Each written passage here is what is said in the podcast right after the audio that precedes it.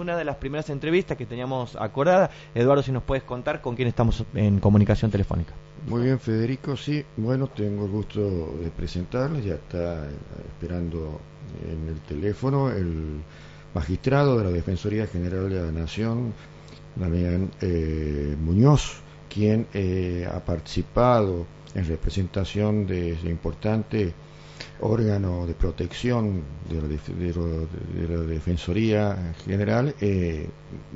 volcando la opinión que ésta tiene respecto a, los temas que hemos venido conversando de, eh, la posible eh, nueva ley de penal juvenil para aquellos niños y adolescentes en conflictos con la ley penal.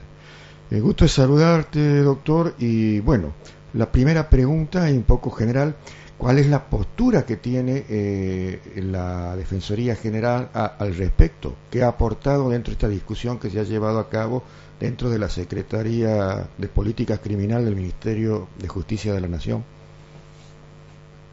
¿Qué tal? Buenas noches y, muchas gracias por, por, el llamado. Eh, bueno, la, la postura institucional de, de la Defensoría General de la, de la Nación, al igual que otros espacios como UNICEF eh, y organismos de la sociedad civil en materia de, infancia, es eh, la enfática postura en contra de la baja edad de punibilidad. Eh, nosotros consideramos que existen motivos normativos fuertes, motivos de carácter de política criminal también fuertes y motivos, o si se quiere, inexistencia de motivos empíricos eh, reales que justifiquen o que habiliten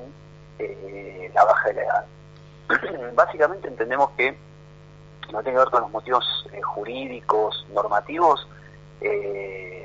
todo el sistema penal juvenil, y esto tratando de hacerlo lo más sencillo posible para que todos lo, podamos entender, digamos, el derecho penal en general es un, es un derecho donde el Estado debe utilizarlo como la última razón para aplicarlo, en tanto y en cuanto no existan otros mecanismos de solución de conflictos más eficaces. Esto que es algo general para el derecho penal de adultos, en materia penal juvenil es especialmente más restrictivo. O sea, en materia de personas menores de edad, el derecho penal tiene que ser sí o sí la última instancia de, entre comillas, solucionador de conflictos sociales. Eh, entonces, en este contexto, eh, intentar avanzar en una baja de la edad de punibilidad en donde hoy por hoy se castigan a los chicos entre los 16 y los 18, 18 años no cumplidos, bajar la edad a 14 implicaría duplicar el universo de los adolescentes punibles esto claramente es violatorio de este principio de restricción del derecho penal juvenil. Doctor, en segundo lugar, ah, Hay, un principio básico en, el derecho internacional de los derechos humanos y es el principio de progresividad o de no regresividad, que es su contracara en materia de, de derechos y de garantías. En nuestro país, por lo menos desde el año 1954, con una ley de responsabilidad penal juvenil que existió en aquel momento, se estableció la edad de punibilidad en los 16 años.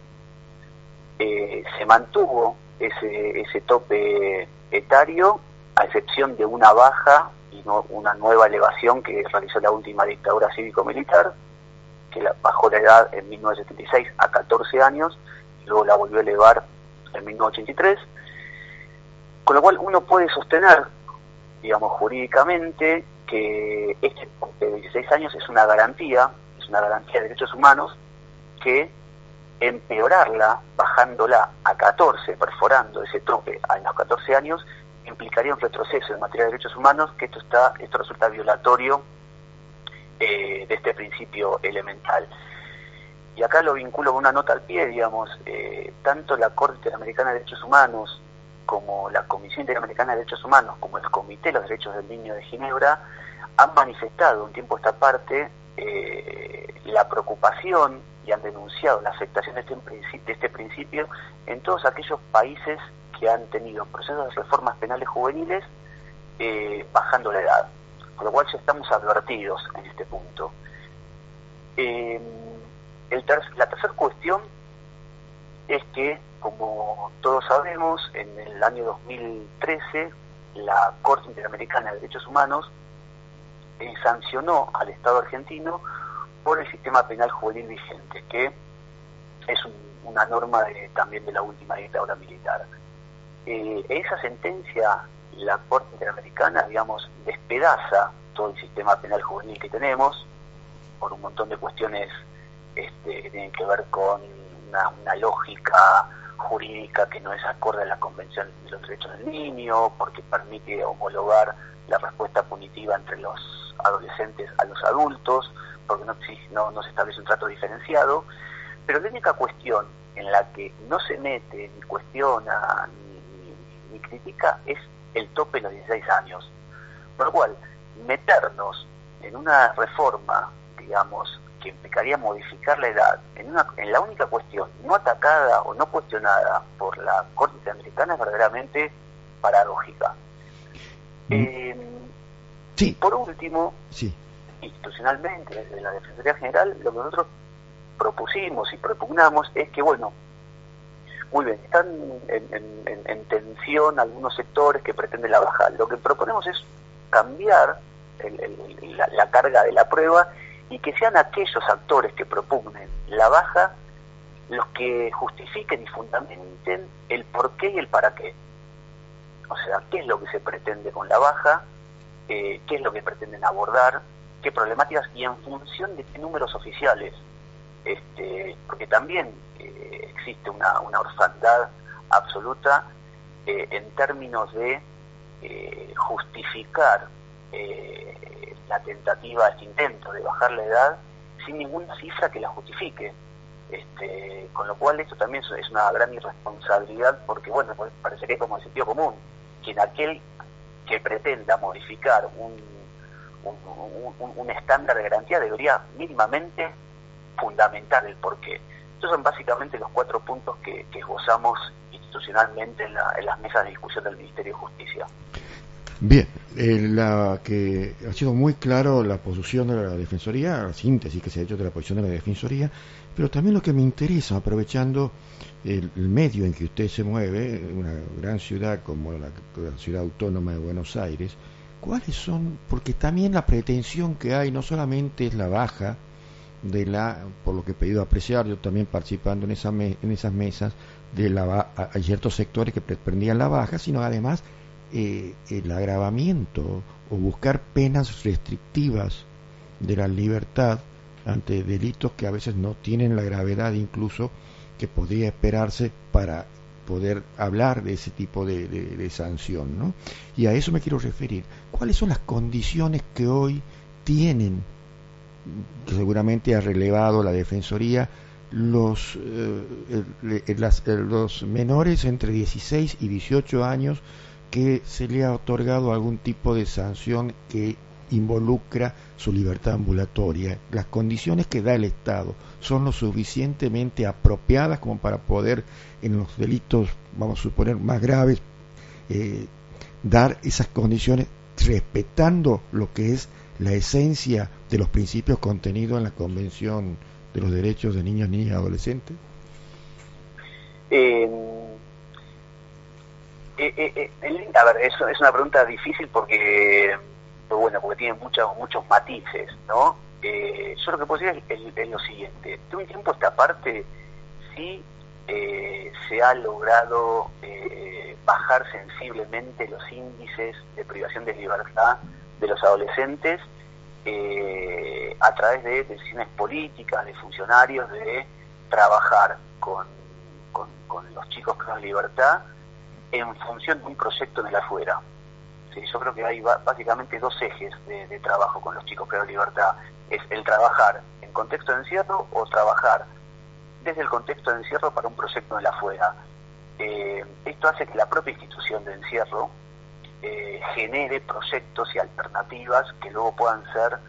cristalizadas en territorio, en el medio libre de los chicos y supervisadas y monitoreadas. Eh, las condiciones, acá lo, que pasó concretamente en los, en los centros de presión de libertad de la capital federal es que eh, venían dependiendo del gobierno nacional, la Secretaría Nacional de Niñez, Adolescencia y Familia. Eh, con una trayectoria con el gobierno anterior, con, digamos, con, varios años de continuidad, con las oscilaciones de los cambios de funcionarios, pero había una línea de trabajo. Luego viene el cambio de gobierno nacional, diciembre de 2015, que esto implicó, bueno, toda una renovación este, y, replanteo de nuevas designaciones, y después, a mitad del año pasado, hubo un nuevo cambio que fue el traspaso de estos dispositivos a la órbita de la Ciudad Autónoma de Buenos Aires, con lo cual hubo tres cambios sucesivos, ¿no? Con todo lo que implica a nivel de eh, convenios con talleristas, con, con, talleres de formación profesional. Eh, en esta línea hay cuestiones estructurales que se, se mantienen hace mucho tiempo y es que los, edificios, o sea, la estructura edilicia es la de edificios de más de 100 años. Con lo cual, en los relevamientos y monitoreos que hacemos de la Defensoría General, hay cuestiones que son estructurales y que esto implicaría que, que la Argentina en general, las distintas jurisdicciones en particular y en concreto en la Ciudad Autónoma de Buenos Aires, eh, comiencen a pensar verdaderamente en un dispositivo de creación de libertad de adolescentes del siglo XXI y no ayornar y reayornar y refuncionalizar estructuras de recién años que eh, francamente podemos cambiar la ley, podemos cambiar los operadores, podemos cambiar un montón de cuestiones, pero en esa estructura edilicia es muy difícil trabajar o tener intervenciones socioeducativas como se propugnan. Eh, y en este último tiempo sí estamos viendo una, una sensible baja en las ofertas de talleristas. Eh, los chicos creo en libertad tienen todas las mañanas la escolaridad asegurada, sea primario o sea secundario, pero en el último tiempo se han cortado varios, varios convenios eh, con distintas universidades, con distintos espacios educativos, que, es lo que hace verdaderamente eh, a que los chicos tengan su día ocupado, estando en de libertad, que tengan experiencias artísticas, de formación, eh, de estudio, que es muchas veces donde justamente se hacen los, los quiebres en las subjetividades de los chicos. Este, a veces a veces lo más difícil de, medir de en qué momento un chico que está en, situación de infracción con la ley penal hace el quiebre. Y muchas veces el quiebre es la alineación de varios planetas de manera azarosa. Es un taller de radio en un contexto particular del chico que le hizo ver algo de su deseo en ese taller de radio. O un profe de educación física que le hizo ver algo de su formación deportiva o el tallerista de electricidad o el taller mecánico automotriz digo, si no se dan esas, y digamos, esto no, no, esto no está tabulado, esto tiene que ver con la subjetividad del chico, con el contexto que está atravesando, con, con el tallerista, con el... Pero si esa oferta no está, la posibilidad de, del quiebre, del cambio de posicionamiento del chico frente a su propia vida es muy difícil. Y en el último tiempo estamos viendo eh, que hay un serio déficit en esto. Eh, y esto como contrapartida también lo que demuestra que los adolescentes, con, toda la problemática típica de cualquier adolescente, eh, si le sumamos contextos de privación de libertad, eh, chicos que en algunos casos pueden ser eh, con, niveles de, violencia importantes y con mucho tiempo libre, es una bomba de tiempo en cualquier dispositivo. y termina siendo paradójico con cualquier intento del Estado de trabajar con esos chicos. Eh, pero bueno, esperemos que en, el próximo tiempo se puedan resolver eh, esta oferta de talleres y de cursos eh, para darle, bueno, básicamente lo que, el mundo adulto pretende de, estos jóvenes, estos adolescentes, y es, nada, encontrarle una vuelta a, la vida para que cuando salgan puedan hacer algo distinto de, al motivo por el cual cayeron detenidos. Bien, doctor, ¿qué tal? Los saludo Federico Medina, mi nombre también tengo el gusto de, co-conducir este programa junto a Eduardo y otro compañero que hoy no ha podido venir. Quería, este, ¿qué tal? Quería aprovechar para, para, bueno, desplazarme un poco, salir un poco del ámbito de, lo normativo, de lo estrictamente normativo, y, preguntarle por este, uno de los principales este, argumentos que, que proliferan, que circulan en los discursos que tienen mucha fuerza en los medios de comunicación y que tiene que ver con esta idea de asociar la inseguridad con la delincuencia juvenil fundada en supuestas o presuntas estadísticas que dan cuenta de un porcentaje muy alto del universo de delitos, del universo total de delitos cometidos por adolescentes. Quería en, este sentido preguntarle a usted de su lugar institucional, de su espacio de trabajo, qué, estadísticas, qué números, cuál es la idea que tienen respecto a del total de delitos o de un, un presunto o un supuesto total de delitos, cuántos delitos de los delitos graves son realmente cometidos por adolescentes y cuánto hay de magnificación o sobredimensionamiento por parte de los medios de comunicación. Eh, otra pregunta dificilísima eh, y, más que nada para, básicamente uno eligió ser abogado para no trabajar con los números. Eh, pero la verdad que el tema, en este último tiempo, estuvimos trabajando mucho en la ciencia general, el tema estadística, y la conclusión nuestra es que eh, faltan serias, incluso autocríticamente, digamos, de la sociedad general, nos resulta muy difícil establecer los números, incluso en nuestro sistema de gestión. Porque, por ejemplo, en el caso nuestro, nosotros registramos los registramos causas y no chicos. Entonces, eh, no es lo mismo establecer 50 causas que involucren a 50 chicos que 50 causas que involucren a 10 chicos con cinco, con, digamos, con, con distintos tipos de delitos. Y me parece que eh, por algún motivo el, oficialismo no, no invoca ningún tipo de número, porque yo creo que el número no es representativo. Eh, por algún motivo, esto uno, uno de, los, de, las mesas del Ministerio de Justicia fue trabajar en un sistema de información sistematizado y a nivel nacional, para poder tener una foto de todo el país de los chicos privados de libertad y con qué, eh, tipo de causa, eh, edades concretas de los chicos y demás. Eh, eso por un lado. Por el otro, tampoco quiero entrar en esa en esa postura que me parece bastante irrespetuosa hacia, hacia las víctimas, que es esta cuestión de decir tan solo tal número de homicidios, ¿no? Como si, eh, como desvalor, eh, dándole poco valor a, ese número estadístico. Yo en verdad intentaría complejizar un poco más la, la cuestión y, trabajar en ese número de homicidios o de hechos graves que pueden tener los este, los chicos no, no punibles, eh, complejizando y viendo qué tipo de delitos son. Entonces, esto es cuántos de esos homicidios fueron en intentos de robo, que tal vez en el, en el, en el, sentido común mediático es lo que más asusta, cuántos se dan en un contexto de violencia intrafamiliar, en donde el chico crista es el emergente, una situación violenta por parte de los padres y la forma de salir de esa violencia es a través de un, hecho violento, cuánto tiene que ver con eh, sicarios eh, vinculados al narcotráfico. Yo más que hablar de números, trataría de ver qué tipo de delito y qué tipo de violencia, eh, digamos, están alrededor de estos casos. De, hecho, voy voy a un, ejemplo muy puntual, digamos, eh, mucho de todo esto que pasó en enero y febrero tuvo, como siempre sucede, su, su inicio en el homicidio de un chico de, de 15 años acá en Capital Federal, Brian, eh, en el barrio de Flores, donde el, sindicado como responsable era otro chico, Brian, eh, también de 15 años. Eh, y la verdad, más allá de las barbaridades que se dijeron mediáticamente acá en los, espacios este, de la capital federal, eh, barbaridades, digamos, esto era como He visto, ahora que están muy de moda los programas de panelistas, ya en los últimos cinco segundos le daban a cada panelista que opine sobre si o no la baja, como si esto fuese una cuestión de, de River Boca. Eh, digamos, lo concreto es que se, se, los indicaba al chico de 15 años como el responsable de la muerte de,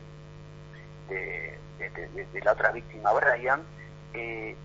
y yo hablé con, con los defensores y con los operadores judiciales que trataban el caso y no había prueba contra Brian contra imputado. No, no había ningún, o sea, quien verdaderamente estaba con, reconocimientos en rueda de, personas eh, positivos y demás, era una persona mayor de edad, bastante mayor de edad, eh, pero no había ningún elemento contundente vinculara a, al, imputado no punible como partícipe del hecho. Y sin embargo, no, digamos, este chico fue finalmente fue viajó a, Perú con, la familia, eh, con sus abuelas, porque acá no había ninguna, o sea, la madre tenía arresto domiciliario, el padre que no podía hacerse cargo, problemas en, el asentamiento donde vivía, la única opción razonable era, era esa, se dijo acá que se lo deportaba, que se lo extraditaba, eh, se dijeron barbaridades, barbaridades y, esa barbaridad, ese, ese como sin información, justificó de alguna manera todo lo que vino después. Una convocatoria a discutir la ley penal juvenil en febrero, digamos, cuando hay muchos actores que estaban de vacaciones y no pudieron participar. Eh, pero bueno, ya está de alguna manera iniciada la maquinaria, ¿no? En donde Brian versus Brian, donde no había elementos de prueba, donde había una tragedia impresionante, donde un chiquito de 15 años perdió, eh, perdió la vida. Todo esto se montó como un show eh, cuyas consecuencias nos pueden de alguna manera derivar en, otra tragedia que podría llegar a ser la, baja de la edad a los 14 años. Pero bueno, volviendo a la pregunta inicial, los números yo creo que no... Eh, yo no estoy en condiciones eh, serias de dar números eh, concretos. no habría estadísticas, estadísticas oficiales. de la Procuración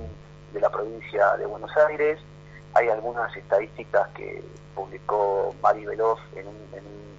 librito que salió el año pasado, eh, pero a mí me parece que implican un, trabajo, una lectura mucho más profunda y de desmenuzar, de desagregar esos datos para tener una, una foto más, este, más clara esa cuestión. Y esto yo creo que en algún punto es lo que también debilita la postura de bajar la edad, porque es bajar la edad sin tener demasiado claros los números. Y esto es una actitud, una, una, postura poco, poco responsable. Al menos no resulta muy seria, ¿no? Muy bien, doctor Muñoz. Te agradezco muchísimo el tiempo que te has tomado para acompañarnos esta noche. Ha sido más que clara tu explicación, la postura que sostiene la Defensoría General de la Nación en un tema que ha tenido y tiene en vilo a la sociedad argentina no solamente por, por las cuestiones de violencia que se han suscitado y que bien las descrito y que podrían estar involucrados adolescentes, sino también eh, eh, que eh, forma parte de una deuda, como bien se ha señalado, que tiene el Estado argentino, que se, además necesita contar con una herramienta y con una ley, pero que sea adecuada a las convenciones